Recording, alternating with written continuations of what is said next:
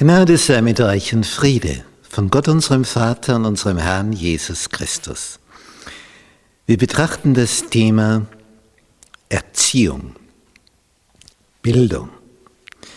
Lektion 8, Erziehung und Erlösung. Zum Merktext aus dem zweiten Brief des Apostels Paulus an Timotheus, Kapitel 3, Vers 16. Denn alle Schrift, von Gott eingegeben, ist Nütze zur Lehre, zur Zurechtweisung, zur Besserung, zur Erziehung in der Gerechtigkeit.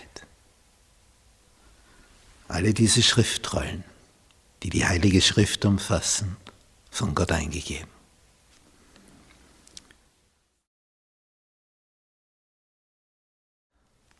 Zum Bilde Gottes. Wenn man ganz an den Anfang der Bibel geht, wo der Mensch geschaffen wurde, dann ist hier dieses schöne Vers im ersten Buch Mose Kapitel 1, Vers 27. Und Gott schuf den Menschen zu seinem Bilde, Ebenbild. Zum Bilde Gottes schuf er ihn und schuf sie als Mann und Frau. Zum Bilde Gottes geschaffen, zum Ebenbild, ein Gegenüber. Und nachdem hier Mann und Frau dabei herauskommen, merken wir, dem Mann fehlt was und der Frau fehlt was. Aber miteinander ergeben sie das Gesamtbild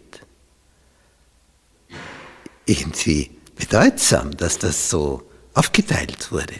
Darum wahrscheinlich die Sehnsucht vom Mann nach einer Frau und die Sehnsucht der Frau nach einem Mann, um sich gegenseitig zu ergänzen, das aufzufüllen, was fehlt, zum Bilde Gottes.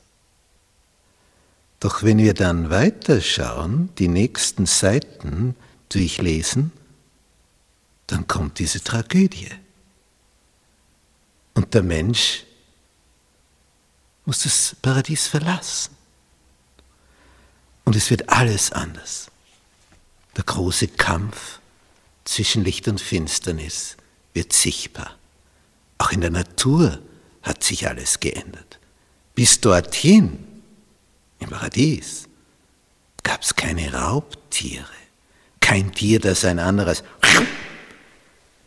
überfällt und frisst alle Pflanzenfresser. Und dann kommt der Fall des Menschen und das zieht die Natur mit hinein. Und auf einmal beginnt auch in der Natur dieser große Kampf sichtbar zu werden. Und eine Weile später, dann in Kapitel 5, wo die Nachkommen von Abraham, äh, von Adam beschrieben werden. Dies ist das Buch von Adams Geschlecht. Als Gott den Menschen schuf, machte er ihn nach dem Bilde Gottes. Das ist das Ursprüngliche und die ursprüngliche Absicht. Das war am Anfang. Und er schuf sie als Mann und Frau und segnete sie und gab ihnen den Namen Mensch, hebräisch Adam, zur Zeit, als sie geschaffen wurden. Und Adam war 130 Jahre alt und zeugte einen Sohn. Da merkt man schon den Qualitätsunterschied. Mit 130 ist man so wie vielleicht heute mit 30. Und er zeugte einen Sohn, und jetzt kommt's. Ihm gleich und nach seinem Bilde und nannte ihn Set. Das war jetzt der Satz. Vorher geschaffen nach dem Bilde Gottes. Und jetzt, wie kommen die raus, die Nachkommen? Sie gleichen Adam nach dem Fall. Jetzt ist alles anders.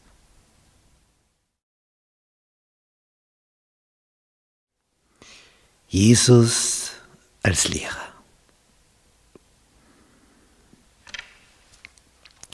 Es gibt so herrliche Texte im Alten Testament, die so eine Vorausschau auf den Messias, den Christus, den Gesalbten, den Heiland bieten. Zum Beispiel dieser Text in Jesaja 11. Und es wird ein Reis hervorgehen aus dem Stamm Isais.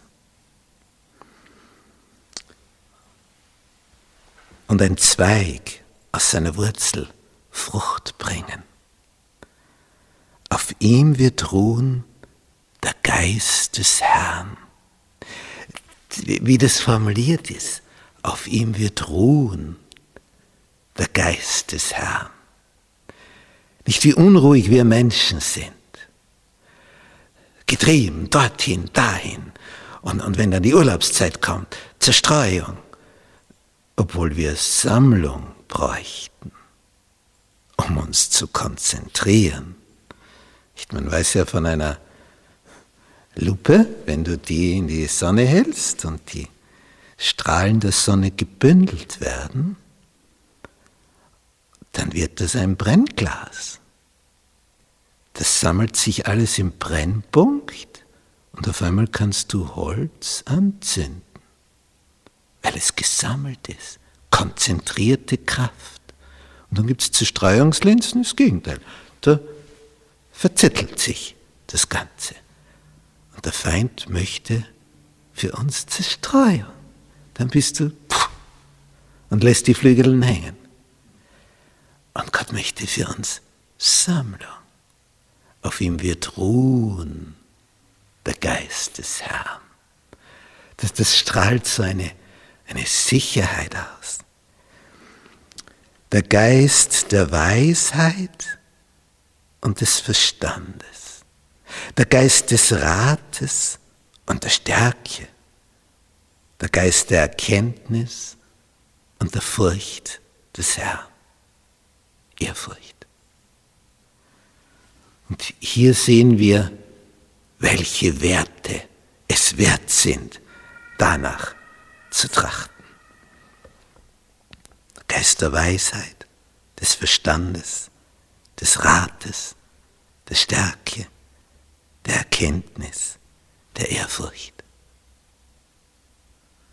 Das sind die Werte, die Lebensqualität ausmachen, wo du als Mensch dann ruhig wirst, innerlich ruhig und die Kraft hast für Aktivität nach außen. Und nicht ein Hin- und Herrennen von vielen leeren Kilometern. Hier ist eine so herrliche Vorausschau, wo die Punkte sind, auf die es ankommt. Und Wohlgefallen wird er haben an der Furcht des Herrn. Er wird nicht richten nach dem, was seine Augen sehen, so, so wie wir unterwegs sind. Wir, sind äußerlich unterwegs. Noch wird er Urteil sprechen nach dem, was seine Ohren hören, alles äußerlich, sondern wird mit Gerechtigkeit richten, die Armen, und rechtes Urteil sprechen, den Elenden im Lande. Und er wird mit dem Stabe seines Mundes den Gewalttätigen schlagen. Merken wir, wie hier eine Umkehrung stattfindet? Der Arme, der Ohnmächtige, auf den der Gewalttätige herumtrampelt. Wenn Jesus eingreift, wird der eine gerecht gerichtet, der jetzt unschuldig verdammt wird, und der Gewalttätige, der sich da ausbreitet, der Starke und alle anderen schlägt, damit er stark ist, der wird dann von Gott geschlagen. Und mit dem Odem seiner Lippen wird er den Gottlosen töten. Das ist dann der Unterschied. Der eine wurde getötet und wird auferweckt. Der andere hat getötet und vergeht für immer und ewig.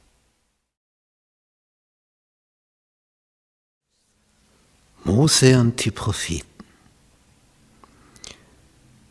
Die Sammlung der Schriften des Alten Testaments war ja eine Sammlung von diversen Schriftrollen. Jedes Buch, so wie wir es hier in der Bibel von den Überschriften her haben, eine eigene Schriftrolle. Also wenn du alle diese Schriften beisammen hattest, dann brauchst du schon eine große Truhe, um die alle unterzubringen. Konnte man also nicht so mit einem Buch durch die Gegend gehen. Denn das waren ja Lederrollen und Leder hatte eine bestimmte Dicke. Und wenn man geschrieben hat, konnte ja nicht tippen wie heute, dann hat das eine bestimmte Größe, ein Buchstabe. Denn sonst kannst du ja nicht mehr schreiben, kann man es ja nicht mehr erkennen. Und dass vor allem die Älteren waren, die hier die Schreiber waren und das Auge von Älteren etwas schlechter sieht wie das von Jüngeren, müssen sie noch größer schreiben. So wie Paulus einmal schreibt, seht mit welch großen Buchstaben ich das Ende dieses Briefes selber gestalte, weil das andere hat er von jemand schreiben lassen. Das war gewissermaßen seine Unterschrift, dass Sie sehen, ist wirklich von Paulus. Diese Schriftrollen hatten aber wieder eine Sammlungsstruktur in sich. Die ersten fünf Bücher Mose, Torah, das Gesetz, die Lehre, dann die Propheten, all die, die da von Gott beauftragt wurden und dann so auftraten, so spricht der Herr, nicht ich der Jesaja, nicht ich der Jeremia, nicht ich der Hesekiel, so spricht der Herr. Das gibt also dem Ganzen Autorität. Und die Schriften, wie Esther, Ruth, Daniel, Hiob, diese große Dreiteilung, Torah, die Lehre, die Propheten, die Schriften, diese große Dreiteilung zusammengenommen, das ganze Alte Testament. Und viele haben sich hier vom Namen her anstecken lassen, sie in einem Irrtum erlegen. Die meinen nämlich, aha, Altes Testament, das ist also das, was veraltet ist und schieben es dadurch auf die Seite. Alt im Sinne von, das ist der ältere Teil des Ganzen. Denn das Ganze wurde ja über 1600 Jahre geschrieben. Und das Neue Testament ist der jüngere Teil von den letzten 100 Jahren. Und vorher haben wir 1500 Jahre, darum ist es auch entsprechend dicker. Aber der Wert ist dasselbe. Alt und neu bedeutet nur vom Zeitpunkt her der Abfassung älter und neuer, wobei das Neue für uns jetzt auch schon mittlerweile fast 2000 Jahre alt ist. Also eigentlich haben wir jetzt zwei alte Testamente in dem Sinn. Diese Texte, die hier gesammelt wurden, wo Gott durch Propheten spricht, diese Texte sind das Kostbarste, was es auf diesem Planeten gibt. Weil jemand von außen, nämlich der Schöpfer des Universums, hier über diverse Gestalten, zum Beispiel Propheten, Informationen weitergibt. Nachrichten aus dem All. Das ist es. Nachrichten aus dem All, damit wir uns in diesem All orientieren können. Damit wir nicht ziellos herumtreiben und am Ende unseres Lebens feststellen, ja, wo, wozu war das jetzt alles? Wozu habe ich mich da jetzt abgerackert, damit das, was ich angeschafft habe, meine Erben dann in den Müllcontainer werfen und sagen, dieses alte Zeug?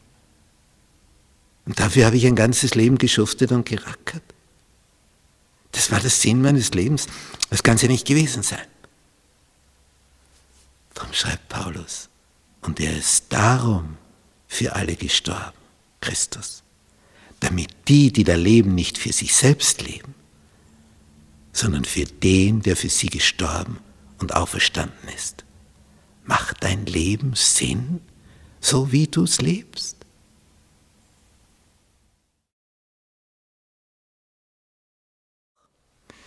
Weise Männer und Frauen. Wir lesen im ersten Königsbuch, Kapitel 5, und dort ab Vers 9. Und Gott gab Salomo sehr große Weisheit und Verstand und einen Geist so weit wie Sand am Ufer des Meeres liegt. Wenn wir das so betrachten, wie die Bibel die Dinge beschreibt, in Geschichtsbüchern, in normalen Geschichtsbüchern, da liest du, der, der Große und diese Gestalt, der Große, Karl der Große, Alexander der Große und so weiter. Und für mich als Geschichtelehrer wimmelt es nur so von diesen großen Gestalten. Und da steht, und Gott gab Salomo große Weisheit und Verstand und einen Geist so weit wie Sand am Ufer des Meeres liegt. Gott gab ihm das. Spüren wir den Unterschied? Gott gab's ihm. Alles, was du kannst, alles, was du vermagst, ob handwerkliches Geschick, Fähigkeiten deines Gehirns. Ja, von wem kommt das denn? Wem verdankst du denn das alles? Hast du es dir selber gemacht? Er hat es dir gegeben. Er hat dir die Gedanken geschenkt. Und das ist so eine Weisheit, dass die Weisheit Salomos größer war als die Weisheit von allen, die im Osten wohnen, und als die Weisheit der Ägypter. Ob Ost, ob West, Israel liegt in der Mitte. Er war weiser. Ja, warum? Ja, weil es von Gott kam. Und dann steht, was der alles gemacht hat. Ich meine, das interessiert mich als Lehrer unwahrscheinlich. Er dichtete drei 1000 Sprüche. Genau genommen, er horchte herum, sammelte, schrieb's auf und es wurde ein ganzes Buch daraus. Die sind nicht alle von ihm selber erfunden, aber er hat sie gehört, gelesen, aufgeschnappt. Dachte, das ist ein Satz. Oder beim Nachdenken über einen Satz noch verbreitet, erweitert. Und er hat die Sammlung herausgegeben. Heute wäre das so ein Buch, wo dann steht HRSG, Herausgeber, war Salomo von dem Ganzen. Eine Sammlung von wertvollen Gedanken. Und was, stammen, was stammt noch alles von ihm? 1005 Lieder. Der, war also ein, wie, wie man bei den Römern oft sagt, ein Philosoph auf dem Kaiserthron ein Gelehrter. Er dichtete von den Bäumen. Gemeint ist also, er beschrieb das. Das war eine Geschichte der Natur, der Biologie. Er schrieb da über die Zeder auf dem Libanon bis zum Ysop, der aus der Wand wächst. Dichtete er von den Tieren des Landes. Der war ein genauer Beobachter. Der hat die ersten Zoologiebücher geschrieben. Von Vögeln, von Gewürm, von Fischen. Wie das aufgeteilt ist. Tiere, Vögel, Gewürm, also die Insekten, Fische. Genau die grobe Einteilung. Und aus allen Völkern kam man zu hören die Weisheit Salomos. Die, die, das hat sich so herumgesprochen, dass die Gelehrtesten der Welt kamen, um sich zu überzeugen, ist das alles nur übertrieben oder ist das echt so? So wie die Königin von Saba, als die kam, sagte, ich konnte mir es nicht vorstellen, dass das wirklich so ist. Aber jetzt, wo ich da gewesen bin, merke ich, das, was die Leute gesagt haben, das war zu wenig. Normalerweise ist es umgekehrt, nicht? Da wird was aufgebauscht und wenn du es dann aus der Nähe betrachtest, dann kriegt es wieder die ursprüngliche normale Form. Aber hier, das war schon riesig. Und dann kommt die, überzeugt sich und merkt, sie sind noch größer. Gott gab Salomo diese Weisheit. Gott.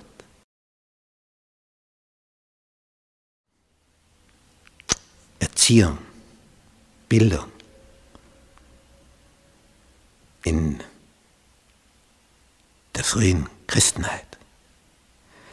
Das schreibt Paulus in seinem Brief an die Korinther im ersten und dann im zweiten Kapitel. Auch ich, liebe Brüder, als ich zu euch kam, kam ich nicht mit hohen Worten, also so, so hochgestochen, sagen wir bis heute, wo du mit einem Fremdwörterlexikon daneben sitzen musst, um einen Satz zu verstehen. Ich kam nicht mit hohen Worten und hoher Weisheit, euch das Geheimnis Gottes zu verkündigen. Paulus war ein Gelehrter. Nicht, dass er das nicht hätte so sagen können. Aber er versuchte es einfach zu machen. So wie es im Englischen heißt, make it simple. Bring's, bring's einfach. So, dass man es verstehen kann. Nämlich kompliziertes so zu vereinfachen, dass es der Normalsterbliche begreift, worum es hier geht, das ist die Kunst. Ich habe festgestellt, wenn jemand mit hochgestochenen Worten daherkommt und ich verstehe es nicht, dann frage ich nach. Das habe ich mir mittlerweile auch abgewöhnt. Er spart manch peinliche Situation, denn dann stellst du fest, der Vortragende verwendet das Wort, ist aber nicht in der Lage, es zu erklären. Und dann wird es peinlich. Denken Sie, hätte ich nur nicht gefragt, der weiß es ja auch nicht. Und was dann?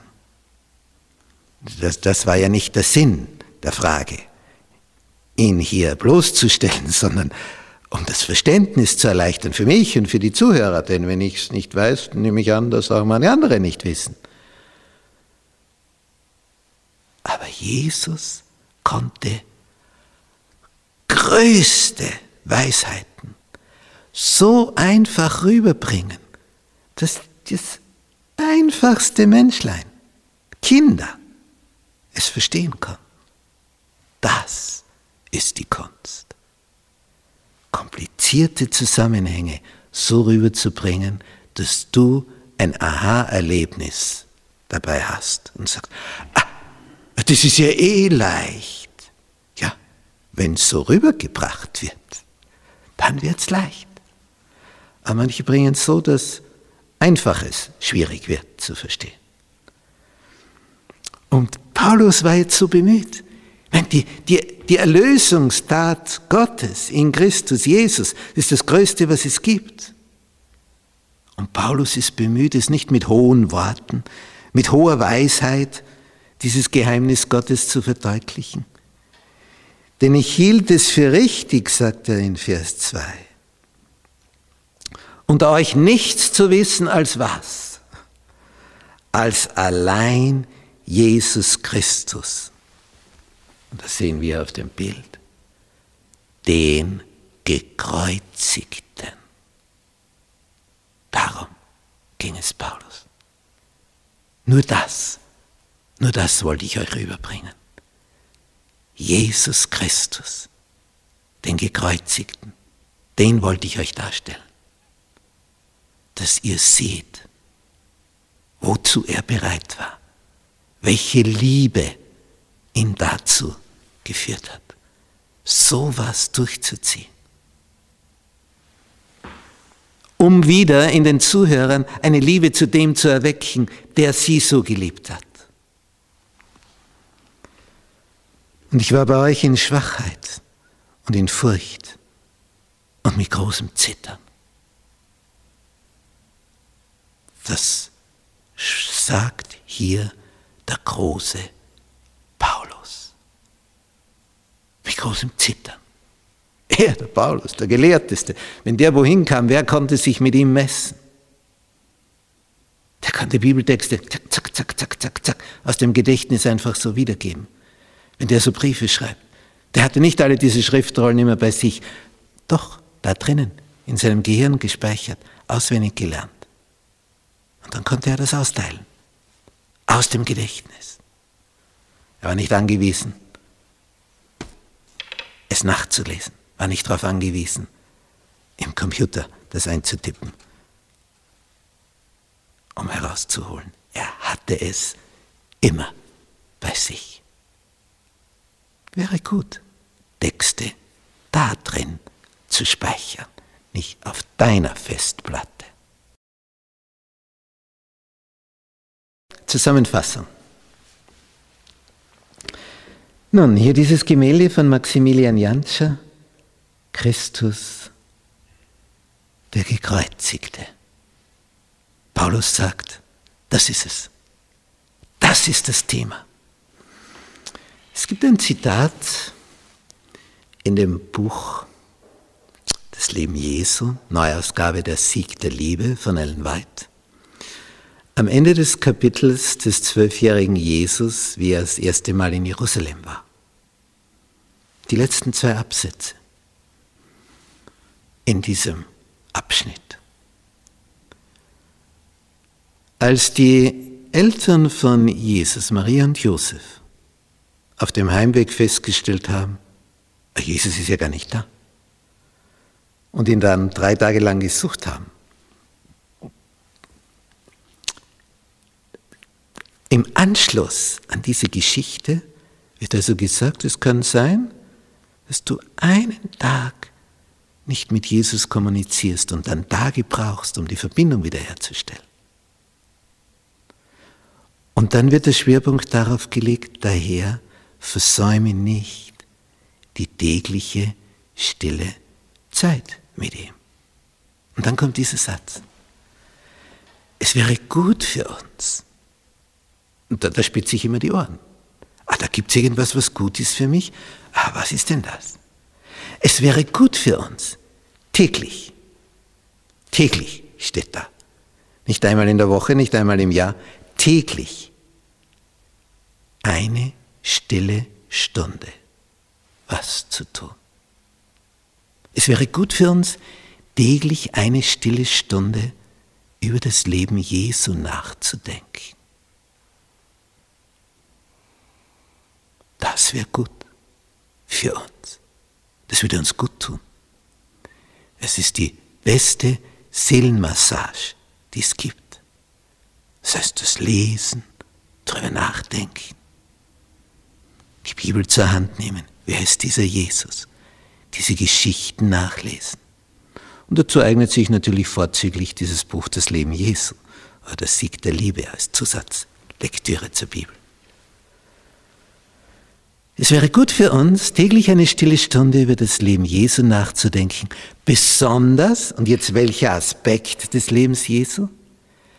Besonders über die letzten Tage und Stunden bis zu seiner Kreuzigung. Denn da kommt seine ganze Geschichte zum Höhepunkt, was er bereit ist zu erdulden, obwohl er es nicht müsste. Denn er kann jederzeit sagen, ihr seid mir ja zu dumm alle miteinander. Wenn ihr es nicht begreift, dann, dann gehe ich wieder in meine Herrlichkeit zurück. Ich wollte euch helfen, aber wenn, wenn ihr euch nicht helfen lassen wollt, dann kommt um in eurem Elend. So würden wir handeln. Und Jesus zieht das Ganze durch. Eine Demütigung nach der anderen lässt er als König des Universums über sich ergehen ein Hauch seiner Lippen und alle sind tot. Und er zieht es durch. Lässt alles mit sich geschehen. Und über das sollten wir nachdenken. Wenn du die Macht hast, sie aber nicht zu gebrauchen, obwohl du könntest.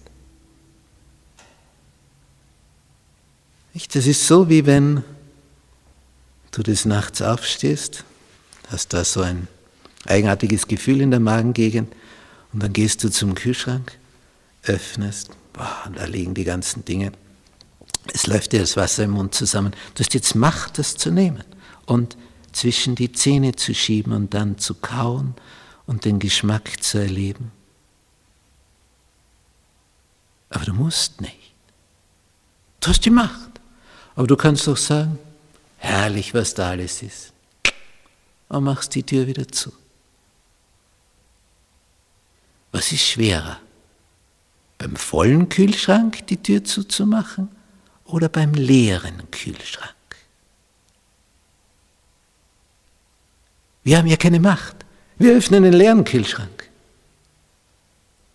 und sagen dann, ich muss ja jetzt nicht essen. Wäre nichts drin. Aber Jesus hat den vollen Kühlschrank und macht es zu. Er könnte, macht es aber nicht. Und das ist ja eine viel größere Überwindung, wenn du die Chance hättest.